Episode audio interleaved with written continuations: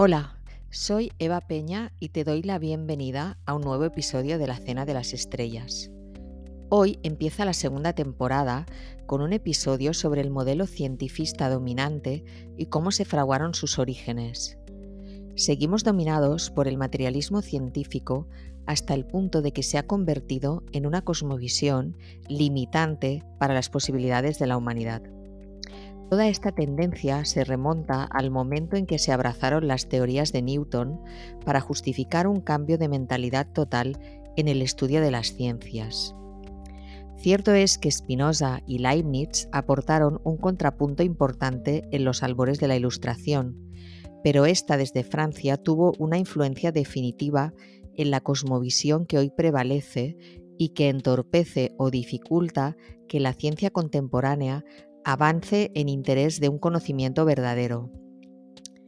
El interés actual de la ciencia, tal como lo veo yo, es establecer lo que hace que las causas y consecuencias encajen.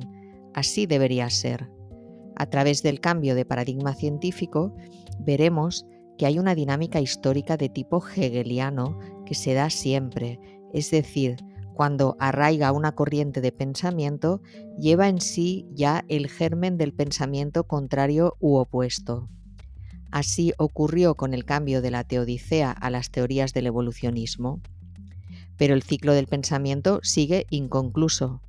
De forma análoga a como el universo presenta patrones cíclicos regulares, con fases alternas de crecimiento y de reposo, en el que se observan correspondencias y patrones repetitivos, por lo que el gobierno de una, la gran causa eterna, podría seguir siendo más que plausible. El cambio más radical en las, aproximaciones a la ciencia y la filosofía se produjo a partir de Newton, ya que amparándose en sus teorías se instauró el modelo mecanicista en Europa. Sir Isaac Newton nació en 1643 y vivió entre los siglos XVII y XVIII. Con Newton algunos poderes se inventaron lo que hoy da en llamarse el consenso científico. Lejos de circunscribirse a las leyes físicas, lo descubierto por Newton justificó que ese modelo se extendiera a todas las ciencias. El paradigma pasó a ser la inducción desde un experimento hasta la creación de una ley, derribando a las causas superiores de un plumazo. La ciencia pasa a ser un ente abstracto y contundente que no puede ser cuestionado, amparado en el peso de unas evidencias científicas.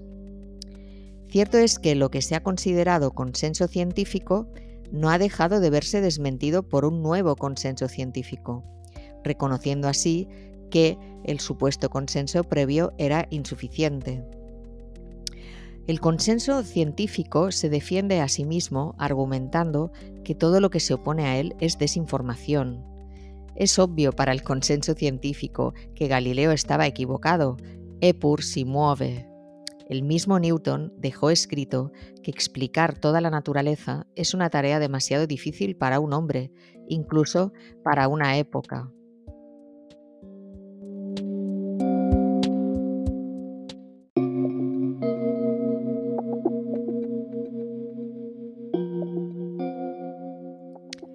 Cierta tendencia en la filosofía actual insiste en negar la existencia de la conciencia humana negándose a admitir incluso que en los procesos neuronales de la mente hay algo más allá de la experiencia subjetiva. En la era moderna surge la escisión cartesiana entre res cogitans y res extensa, es decir, entre sustancia pensante y sustancia extensa. Tras la ilustración acabaría imponiéndose la sustancia extensa, es decir, que la mente quedaba sometida a lo material, se descarta la génesis inmaterial del mundo desde ese momento por el dogma oficial. Ello será hasta que se descubra el mundo dualista, donde existen entes que a veces se comportan como ondas y a veces como corpúsculos, lo que dará lugar a la idea de que el mundo no es un mecano. Con esto se separa lo que es el mundo supuestamente real o verdadero de lo que es el mundo percibido. Es llamativo que justamente en los años en que vivió Newton hubo cierto resurgir de lo que se conoce como la prisca teología, que era la sabiduría más antigua vinculada con la fe cristiana. Además, en el año 1650, en Inglaterra, aparece por primera vez en la historia registrada la palabra teosofía, siendo aplicada al pensamiento de Plotino y al de la escuela neoplatónica de Alejandría, la del siglo III de nuestra era. La teosofía no es el tema de este episodio, pero es relevante en cuanto es el primer gran movimiento filosófico que aspira de forma sistemática a un estudio comparado de ciencia, religión y filosofía, así como a estudiar las leyes de la naturaleza. Los teósofos reivindican que el atomismo fue intuido por los filósofos griegos antes de poder verificarse en los laboratorios. Por ello fomentan una visión de la ciencia que tiene en cuenta los aspectos no visibles en diversos planos coexistentes. No sería hasta el siglo XX, con el desarrollo de la física cuántica y la teoría de la relatividad, que por fin se empezó a abandonar la matrix del mecanicismo. Aunque parece que esto se ha circunscrito al campo de la física y no ha permeado a otras áreas de la ciencia. Ello puede responder a dinámicas que no son puramente académicas. Lo que observan los físicos en las pequeñas partículas son sucesos asombrosos e inexplicables. Hay un hecho muy importante en relación con la idea del infinito o de una energía infinita. En el momento del desarrollo de la física cuántica, en la primera mitad del siglo XX, se vio que el comportamiento de los electrones apuntaba a una energía eterna, que la electrodinámica clásica no permitía justificar y que la electrodinámica cuántica tampoco podía resolver, por lo que el modelo científico tenía un problema, a menos que se introdujeran los valores infinitos. El famoso físico Richard Feynman, junto con John Wheeler, formularon la hipótesis de que todos los electrones y los antielectrones son manifestaciones de una única entidad moviéndose hacia adelante y hacia atrás en el tiempo. Es decir, el electrón sería eterno o infinito, Recordemos que Feynman llegó a ganar el Premio Nobel de Física. Pero volviendo a Newton, debe decirse que es un hombre con mayor profundidad y agudeza filosófica de lo que aparenta. Tenía dos almas, una empirista y otra más dada al misticismo. Tuvo que navegar en aguas turbulentas para justificar un paradigma que fuera aceptado por los poderes, aun, albergando algunas dudas epistemológicas. Su modelo sobre el cosmos exigía que el tiempo y el espacio fueran absolutos y que las distancias se mantuvieran estables o fijas. Ello encajaba con el modelo que ya había previsto Galileo, pero no cuadraba con la visión platónica de un cosmos tendente al bien, que era la que Newton prefería, según acreditan sus escritos más personales. Se atribuye al inventor Edison la frase yo invento como el trigo crece. Es una sentencia que vincula la potencia con el acto y que se inspira en el paradigma spinosiano, olvidado durante siglos hasta la llegada de Einstein con su relatividad. Ahora, tras el estudio de Einstein, sabemos que el tiempo y el espacio no son fijos, sino que hay un mediador que interviene, el observador, observador, lo cual relativiza absolutamente todo lo previo y todo lo observable. Hasta ese momento había un predominio del materialismo que el argentino Jorge Luis Borges había definido como la primacía de lo corporal, algo que había contaminado las ciencias físicas que debía adherirse siempre a las leyes fijas.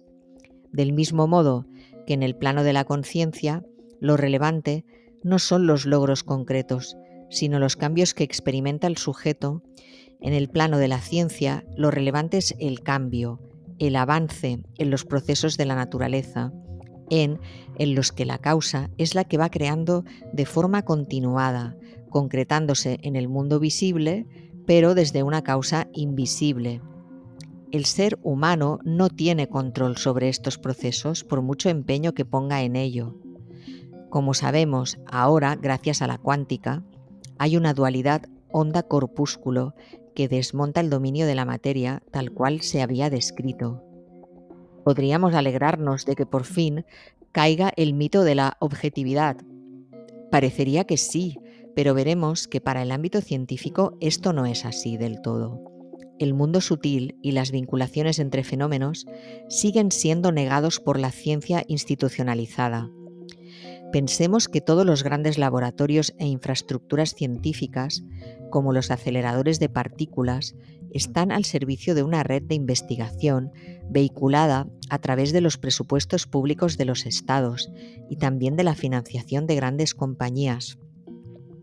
Ello, por fuerza, implica una orientación concreta, ya sea política, ideológica o de intereses, y en este caso, el patrón metodológico es siempre el mismo, algo que se ve más perjudicado aún por el hecho de que las diferentes ramas de la ciencia se han convertido en departamentos estancos, por lo que a veces hay incoherencias entre los resultados que se obtienen, por ejemplo en la investigación biológica y lo que se avanza en la física, de manera que ver una partícula chocar en el colisionador será interpretado por un físico, pero el análisis microscópico quedará al margen, por ello, la observación queda limitada.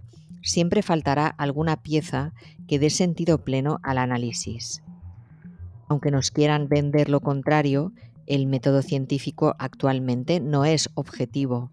Siempre ofrece un sesgo, un punto de vista que corresponde al resultado que se quiere obtener para justificar determinada acción. Es decir, no hay un enfoque holístico que permita a los científicos de distintos ámbitos poner en común las observaciones e identificar un patrón unificador. Con esta metodología es casi imposible que lleguemos a verificar aquel principio que ya enunció Platón, que es el principio de participación.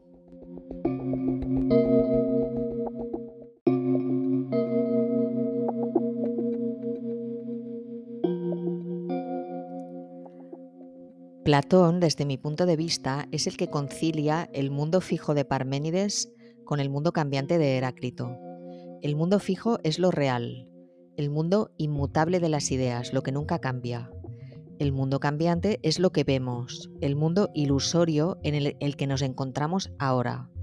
Este mundo cambiante de Heráclito en el que vivimos desaparecerá un día y solo quedará el mundo fijo. El mundo cambiante nuestro es un efecto de la causa y la causa es el mundo fijo. Es importante recordar la originalidad y la solidez de Platón, que en su obra Timeo establece un orden en el universo que tiende al bien, que el Creador dota de forma a los cuatro elementos cardinales, los cuales están compuestos a partir de pequeños triángulos, de ahí la geometría presente en todo lo creado. De hecho, los patrones y fractales son visibles en prácticamente toda la naturaleza, que sigue una forma de óptimo matemático, como por ejemplo el número áureo o el patrón de la serie de Fibonacci y los fractales. Ello apunta a una geometría recurrente, señala la huella de lo divino en la naturaleza. Según los filósofos neoplatónicos que lo interpretan, Platón creía en el principio de plenitud en la naturaleza cuya causa sería el carácter difusivo del bien, por lo que nada de lo que existe es sobrante y todo se acabará realizando.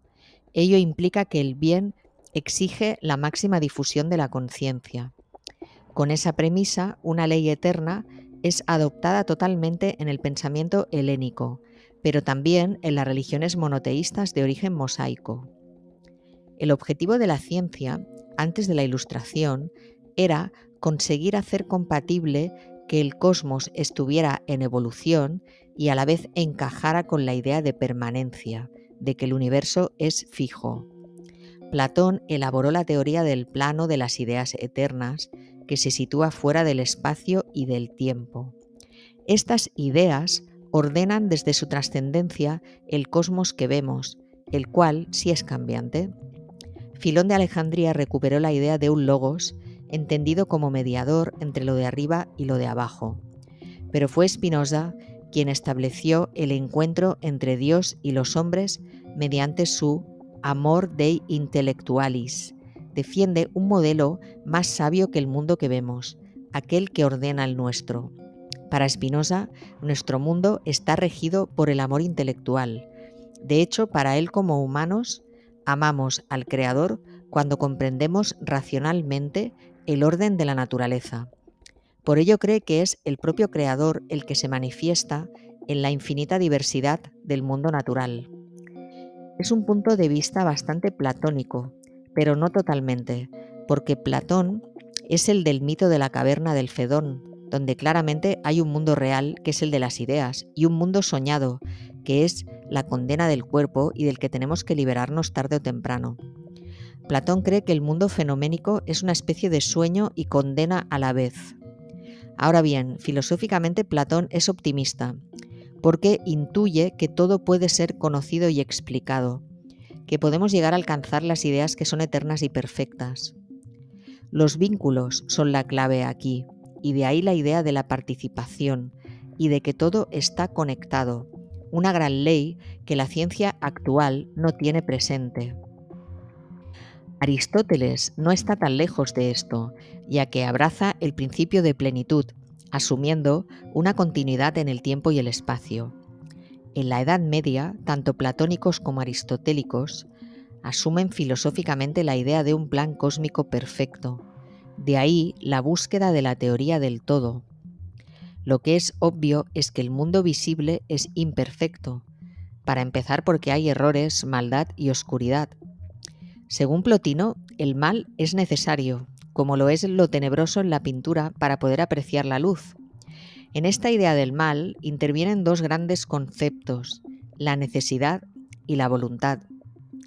La bondad se asocia con hacer lo correcto, lo que se debe hacer. El mal es lo opuesto, pero es necesario para que se pueda poner en marcha la voluntad. El principio de plenitud de Aristóteles afirma que Dios crea por necesidad y voluntad. Santo Tomás de Aquino dice al respecto, Dios, al desearse a sí mismo, desea todas las cosas que hay en Él, pues todas ellas preexisten en Él como arquetipos. Al final, todo tiende hacia el bien, pero admite que el mal es también un arquetipo. En cambio, San Agustín de Hipona se basa en la imitación de Dios que es la tendencia benéfica y creativa del ser humano, al ir creando vamos ascendiendo por la escalera hacia la fuente. Si lo miramos desde una perspectiva interreligiosa, el creador sería la fuente masculina e inmutable, mientras que la naturaleza tiene un aspecto de fecundidad y adaptabilidad, por tanto femenina.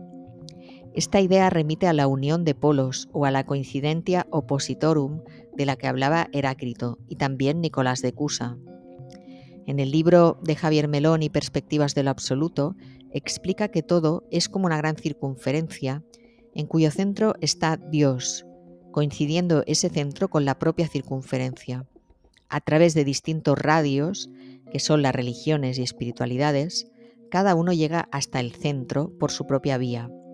El movimiento solo se percibe en relación con algo fijo, y lo fijo es el creador.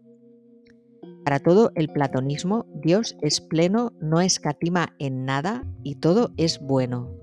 De hecho, Leibniz adopta esta idea porque dice que no hay ningún grado del ser que no sea bueno con respecto al conjunto. Todo lo que puede existir existe. Por eso Leibniz concluye que el universo es una serie de mónadas infinitas y además cada una de ellas es una perspectiva singular del universo. Desde mi punto de vista coincide aquí con Spinoza, que cree que todo está vivo, incluido un mineral. Esta teoría es tan fabulosa que dota de sentido a cada uno de los seres humanos, pues cada uno aportamos una perspectiva nueva a la divinidad. Las mónadas le permitieron a Leibniz solucionar el problema de la dualidad, aunque tenía en cuenta una intervención divina, lo cual empezó a sonar caduco a ojos de los ilustrados. Oficialmente el universo se considera autosuficiente desde Newton. De esta manera se puede soslayar la intervención divina. Leibniz es importante porque confirma el lenguaje matemático presente en la creación y considera que habría una operación algebraica que finalmente demostraría una fuente, de la que emana esa jerarquía de mónadas, desde las más simples a las más evolucionadas. Ambos, Spinoza y Leibniz, son unos años anteriores, pero casi contemporáneos, al surgimiento de la Ilustración en Francia, que se sitúa entre 1685 y 1815. Los ilustrados franceses habían sido bastante influidos por los jesuitas, aunque tendían a la secularización, lo que decantó el pensamiento hacia un cierto materialismo. Paradójicamente, en Inglaterra la Iglesia tenía más peso que en Francia, y creo que ello se puede vincular a un enfoque más liberal, ya que la visión igualitarista del hombre sería contraria a los propios principios del funcionamiento de la naturaleza. Es interesante destacar que Leibniz era contrario a la clasificación de las especies. Creía que la vida estaba en todas partes y que no había que fragmentarla. Yendo más allá, decía que el alma es un impulso constante hacia la perfección y que ello hace que el gusano evolucione hacia la mariposa. Además, el alma sería preexistente, también en los animales, y esta tendencia se daría desde el origen de la creación. Es una idea que desarrolla en su obra Protogaea en 1693. Kant, en cambio, lo veía de forma opuesta. Consideraba que el universo había empezado de una forma simple, algo que podría compararse con la idea actual de la sopa cósmica, y que de ahí habría surgido el átomo de hidrógeno, seguidamente las estrellas, la nucleosíntesis estelar, generando un elemento como el carbono, que es la base de la vida, y desde ahí una evolución hasta el cerebro humano, que para Kant era lo más complejo. Así que filosóficamente Kant marca el salto de la teodicea al evolucionismo. En realidad, como hemos dicho, esta dinámica histórica de tipo hegeliano se da siempre. Por ejemplo, Leibniz es hegeliano cuando dice literalmente que un universo donde no hubiera mal no sería tan bueno como el actual. Es partidario de esa lucha entre fuerzas opuestas como motor del cosmos y de la vida, como motor de cambio y de mejora. Spinoza, en cambio, tiende a un determinismo cósmico platónico, es decir, que las emanaciones descienden de Dios y son buenas siempre. Aunque luego la teología cederá a las presiones del evolucionismo darwinista, de modo que lo superior pasará a ser el resultado de la evolución de lo inferior. Spinoza es tenido en cuenta en el estudio de la filosofía de la ciencia. De hecho, fue el filósofo de referencia para Einstein. Aquel adoptó las leyes fijas de Platón y las concretó, solidificando física y metafísica. Es un filósofo muy interesante, honesto, hasta el punto de que fue expulsado de la congregación judía de Ámsterdam, a donde había emigrado desde la península ibérica. Sus obras fueron rechazadas por una Holanda influida por la rigidez calvinista, de manera que solo consiguió publicar en vida dos trabajos, los Principia y los Cogitata Metafísica. El resto los iba publicando de forma anónima. Hay una frase de Spinoza que llevaba siempre anotada en su cuaderno Nietzsche y es la siguiente. En nada piensa menos el hombre libre que en la muerte, mas por ello no dejamos de sentir y experimentar que somos eternos. Para Spinoza, Dios crea por necesidad y no por voluntad. Su propia naturaleza es crear, pues de lo contrario no sería Dios. Así que une al Creador con su creación, en el que estamos todos unidos en un sistema eterno. Es considerado panteísta por afirmar que solo existe una sustancia en la naturaleza. Esta ontología implica que la acción divina es necesaria para que la realidad se manifieste. Spinoza dice que todo es Dios o diosa, porque no concreta si la naturaleza divina es femenina o masculina.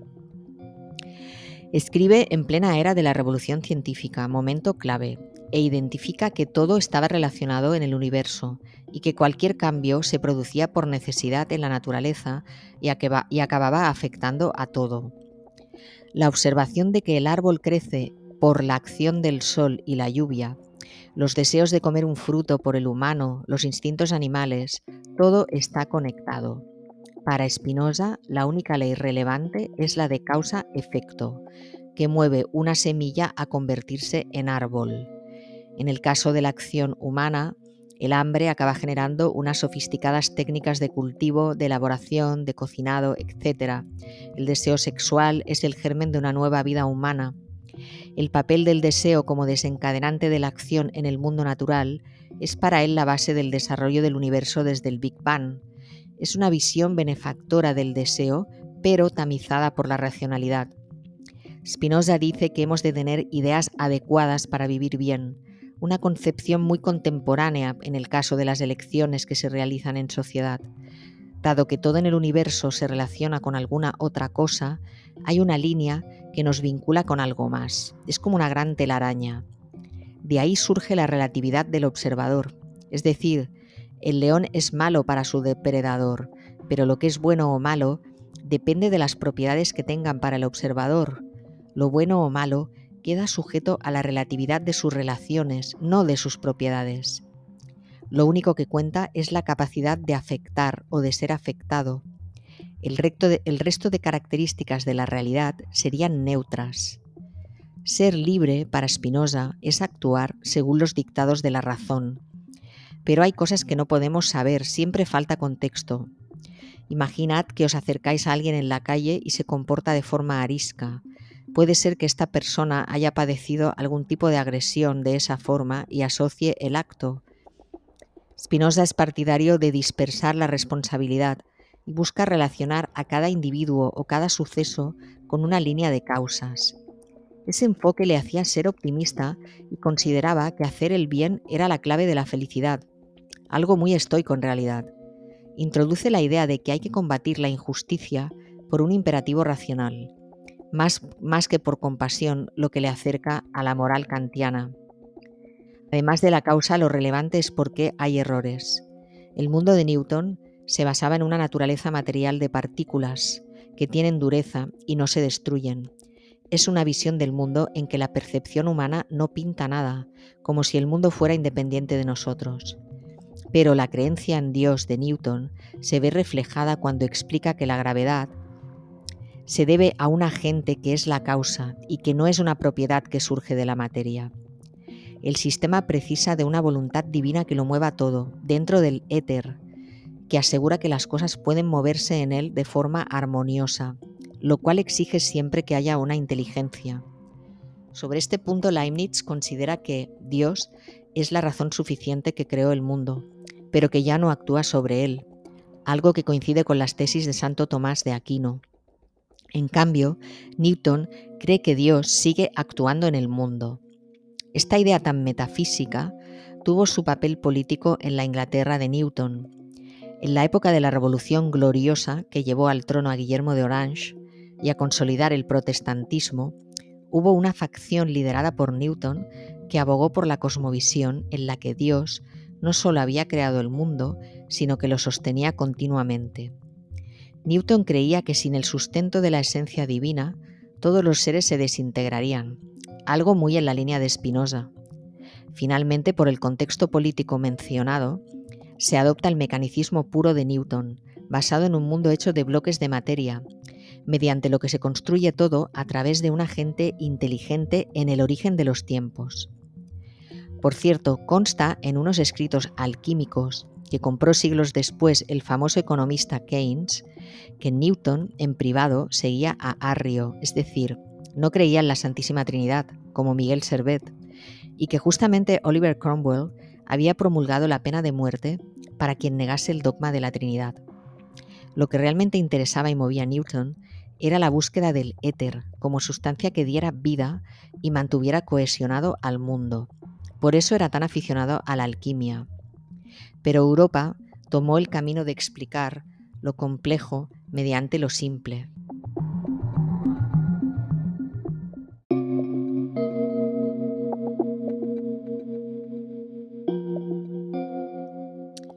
No obstante, con el romanticismo hubo un atisbo de una nueva percepción entre materia y conciencia. Ahí tenemos a Goethe, que afirma que el ojo debe su existencia a la luz, porque la luz crea al órgano adecuado para poder ser observada. Para Goethe, los colores surgen donde la luz se halla con la penumbra. Ello cuestiona el paradigma mecanicista de Newton. La luz y la oscuridad se unían para crear el color. Fijaos en esta polaridad. Goethe creía en la verdad divina y que solo podíamos acceder a meros reflejos de la verdad, decía que los órganos se forman para animar aquello que vemos, una idea animista y platónica, la luz como agente formador, Esta es la base de la ciencia participativa que plantea el alemán y que conecta con la idea spinosiana de una realidad que lo penetra todo. Desde el punto de vista racional, un criterio para verificar que algo es cierto es que funcione.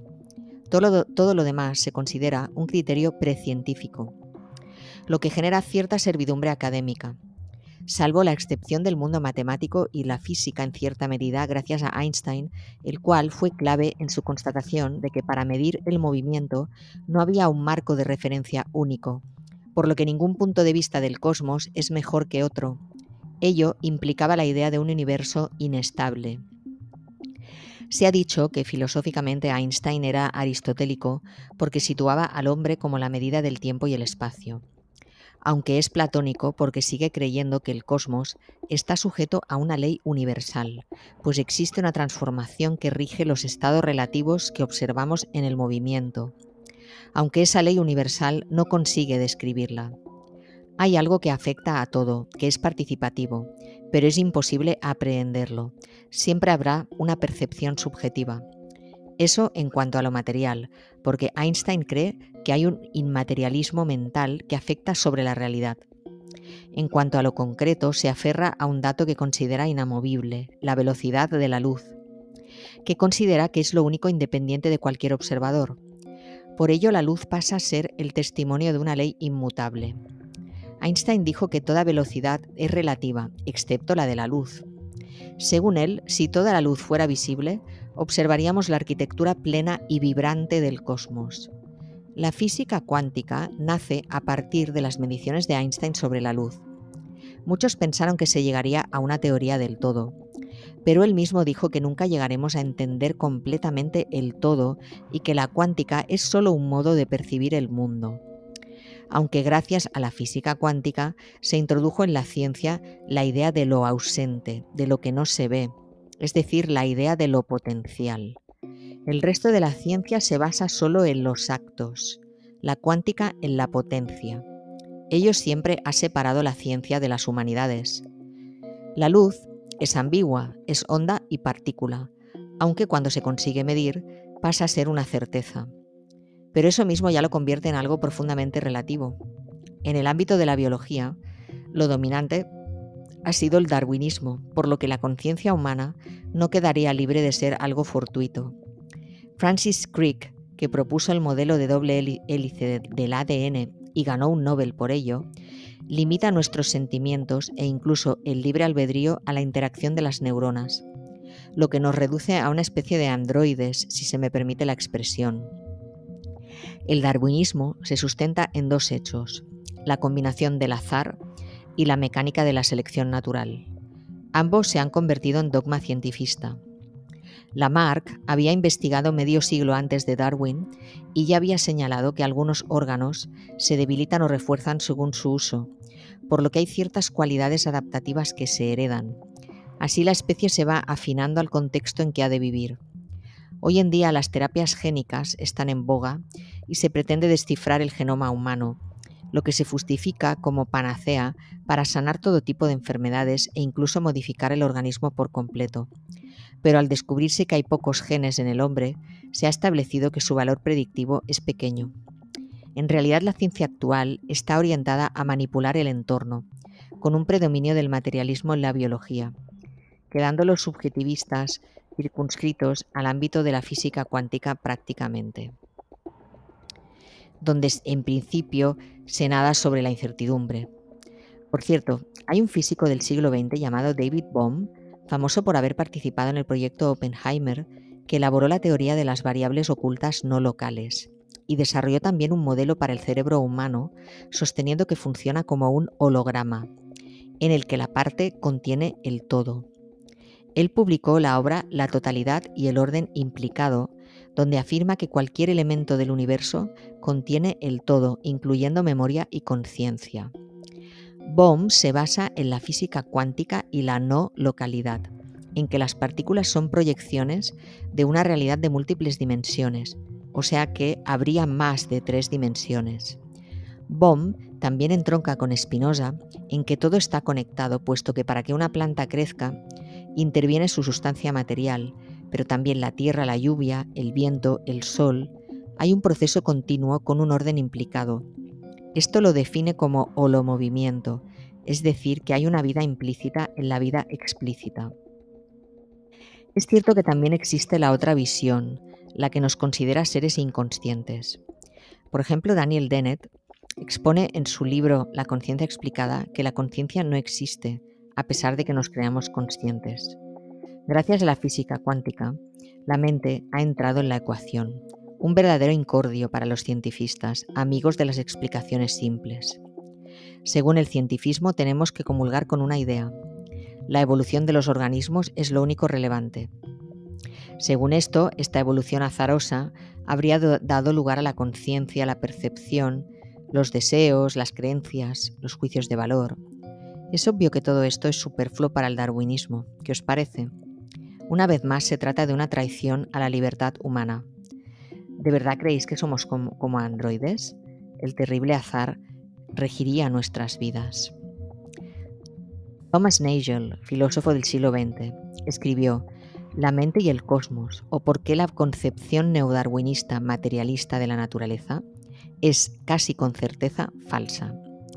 En este libro aborda la descripción de la conciencia y trata de demostrar que el orden cósmico no puede ser simple, desmontando la imagen naturalista del mundo. Defiende la complejidad del universo y apuesta por el monismo neutral, es decir, que admite lo material, lo mental y también lo sutil como posibilidad, lo que le sitúa en la estela de Spinoza. Pero hay fenómenos reveladores.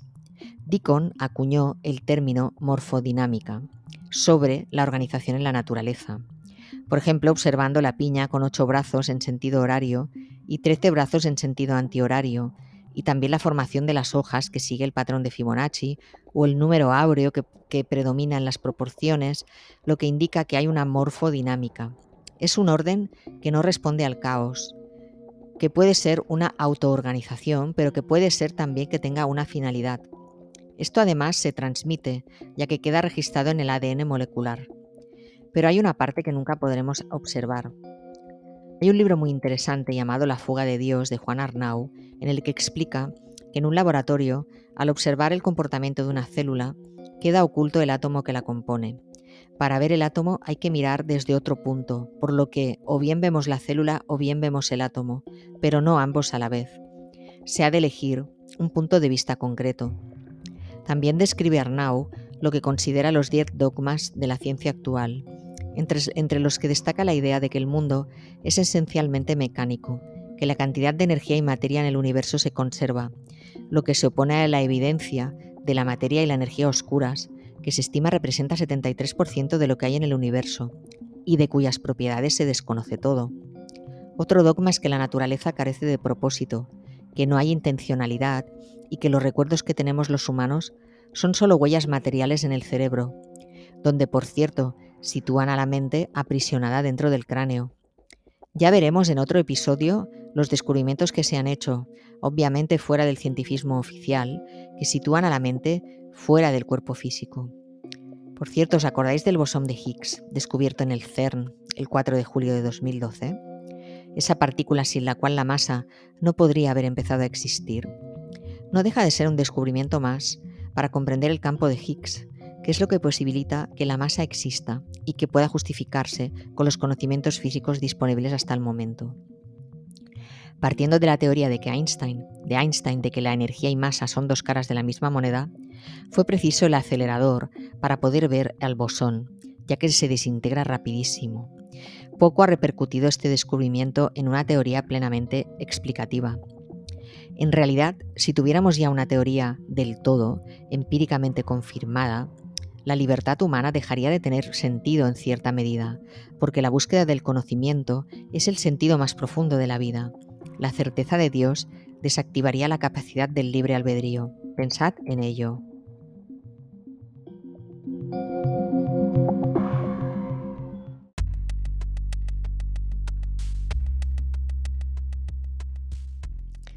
En el mundo contemporáneo, el concepto del consenso científico ha visto un resurgir en los últimos años, especialmente en el ámbito de la microbiología.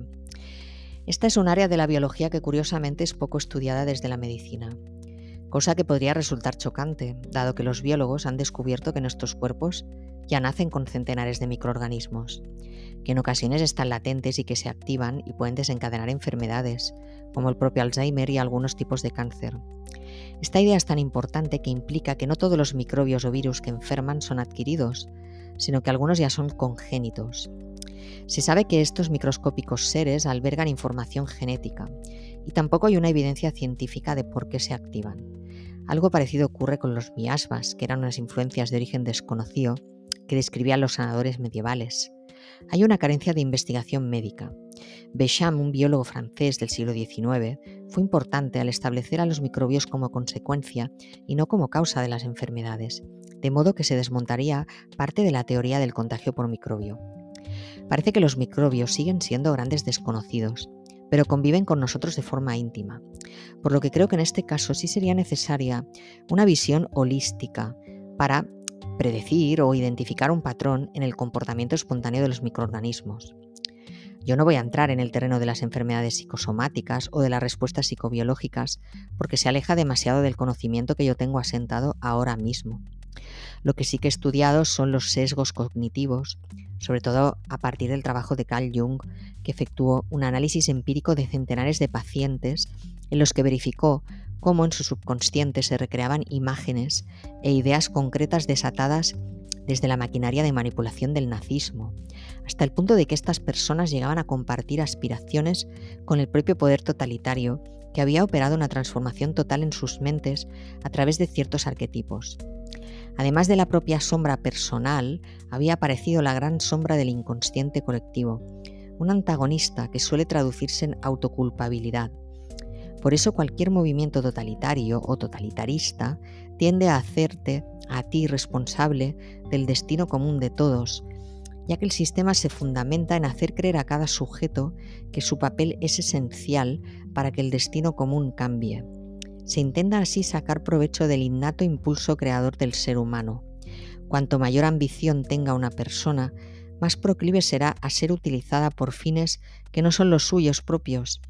Por eso los jóvenes quizá tiendan a ser más radicales o pasionales en sus posicionamientos porque canalizan esa energía vital creativa, lo que les hace más vulnerables al inconsciente colectivo, que les puede proporcionar una causa por la que vivir. De este modo se neutraliza cualquier posible instinto de disidencia o simplemente se acepta la versión oficial antes de enfrentarse a la incomodidad de cuestionar el sesgo cognitivo que ya tienen asumido. Además, como el cerebro del ser humano tiene un diseño que tiende a la autoprotección, es posible que se sienta más cómodo ante aquello que le ofrezca seguridad en un contexto de miedo o, de lo impredecible. La clave, una vez más, es el desarrollo del nivel de conciencia personal y del poder interno que puede quedar aletargado cuando hay una sobrecarga de información. En la actualidad se ha dado un giro de 180 grados a la definición y a la clásica división entre lo que es un creyente y un escéptico. Para el escéptico de siempre todo es falso hasta que se demuestre su verdad, mientras que para el creyente toda era verdad si parte de la fe hasta que se demuestre que es falso. En cambio, hoy en día la actitud del cientifista se ha convertido en la del creyente, pues lo que diga el consenso científico se convierte en una especie de dogma de fe. Y en la actualidad el escéptico es el que está más dispuesto a encontrar las verdades a partir de la buena fe, fruto de un nivel de conciencia o de una sana búsqueda para salir de un patrón de repetición que se, puede observar en la sociedad para buscar una visión más amplia de la realidad. Hay una serie de representaciones colectivas que se transmiten por medio de la educación, por medio del lenguaje, por medio de la experiencia, que se basan en los modelos mecánicos, en, los cuales lo que no es la ciencia considerada oficial poco o nada tiene que decir. Si recuperamos una frase de Santo Tomás de Aquino, decía que un fenómeno solo adquiere plena realidad cuando es nombrado o pensado por el hombre. En la Edad Media el conocimiento era un acto de unión con lo representado, determinando las cosas desde dentro, en un sentido escolástico. El pensamiento nombra a partir de concebir la percepción. Escoto decía que el conocimiento de la cosa es la cosa. El alma se convierte en lo que contempla, y ello es perfectamente congruente con el principio de participación platónico que ya he mencionado. Hoy en día esto se ha derivado hacia las teorías del consciente colectivo, que es, es distinto del inconsciente colectivo, algo que puede llegar a determinar la percepción del mundo. Este asunto lo abordaré en otro capítulo donde hablaré sobre la importancia de lo arquetípico y lo simbólico. Muchas gracias por tu atención y te espero en el próximo episodio de la Cena de las Estrellas. Recuerda vivir la vida desde esa sabiduría y el amor.